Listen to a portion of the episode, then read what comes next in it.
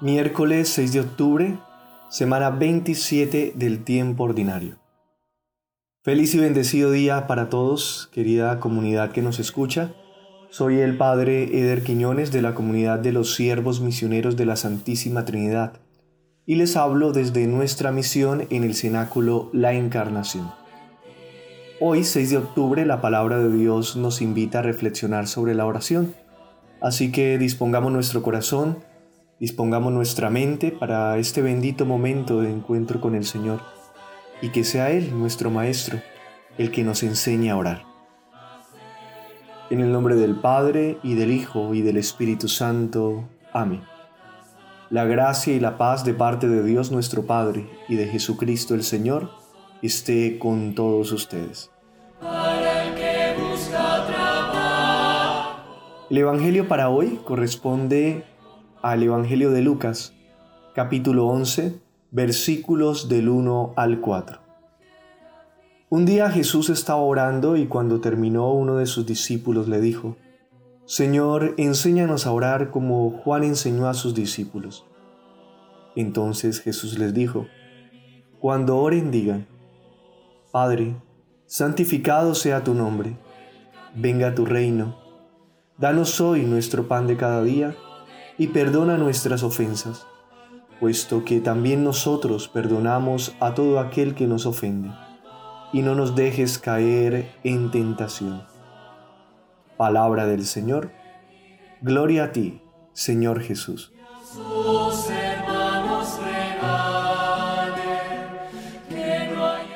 El tema central del Evangelio de este día es acerca de la oración. Al respecto quiero mencionar cuatro puntos. El primero los discípulos le piden a Jesús que les enseñe a orar, como Juan enseñó a sus discípulos. Esto me hace pensar sobre la importancia de pedirle a Jesús que nos enseñe a orar. Es verdad que reconocemos que la oración es parte fundamental de nuestra vida como cristianos, pero también es muy conocida la expresión es que yo no sé orar. Ya sea que sepas o no orar, y quién tiene la autoridad para juzgar esto, vale la pena preguntarnos ¿Con cuánta frecuencia le pedimos a Jesús que nos enseñe a orar? Qué importante es hacer esta petición. Hoy antes de orar pedimos al Señor que nos enseñe cómo hacerlo, como Él enseñó a sus discípulos. El segundo punto es reconocer que así como necesitamos que el Señor nos dirija en nuestra oración, cada uno de nosotros tiene la capacidad y la responsabilidad de enseñar a otros a orar, de manera especial en la familia los padres enseñan muchas cosas a sus hijos, los abuelos enseñan muchas cosas a sus nietos, los catequistas enseñan muchas cosas a sus alumnos. Nosotros los sacerdotes enseñamos muchas cosas al pueblo de Dios, pero ¿les enseñamos a orar? Es muy fácil decirle a otra persona que ore, pero necesitamos ir más allá. Como Jesús, hagamos de nuestra vida un testimonio de oración y enseñemos a otros a orar, especialmente a los más pequeños. Recordemos que es una obra de misericordia espiritual enseñar al que no sabe. El tercer punto, de oración existen muchas, según las circunstancias.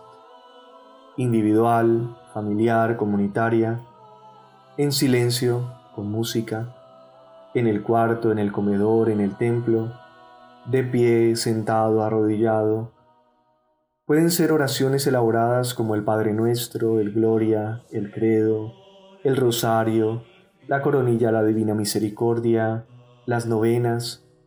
Oramos con la palabra de Dios, oramos con la Sagrada Eucaristía y en la Sagrada Eucaristía oramos con nuestras propias palabras desde la experiencia y la necesidad del momento. Lo hacemos tristes, frustrados, pero también alegres y agradecidos lo que quiero decir es que no hay una forma precisa de oración. Yo sé que quizás muchas veces sentimos que no sabemos orar, pero si nos preguntáramos cuál es la oración perfecta, me atrevo a decir que la oración perfecta no es solamente la que suena bonito y coherente, sino más aún la que brota del corazón. Y esto es algo que todos podemos hacer. El cuarto y último punto cuando los discípulos piden al Señor que les enseñe a orar, su respuesta es lo que conocemos como el Padre Nuestro. Y si nos detenemos a examinar esta oración es posible darnos cuenta que la enseñanza de Jesús tiene que ver con identificar los aspectos más importantes de nuestra vida cristiana y que no siempre tenemos en cuenta.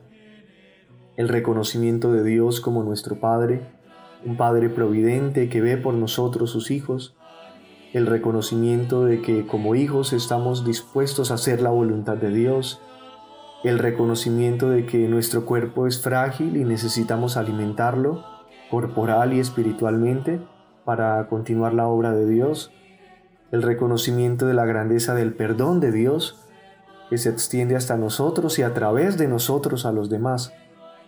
Qué necesario es aprender a pedir perdón, qué necesario es aprender a perdonar. Y finalmente el reconocimiento de que el pecado existe y en consecuencia la tentación de ceder. Y ante todas estas realidades tenemos una herramienta sencilla pero muy eficiente, la oración. El Señor Jesús, que enseñó a orar a sus discípulos, nos enseña a orar también a cada uno de nosotros. Bendecido día para todos.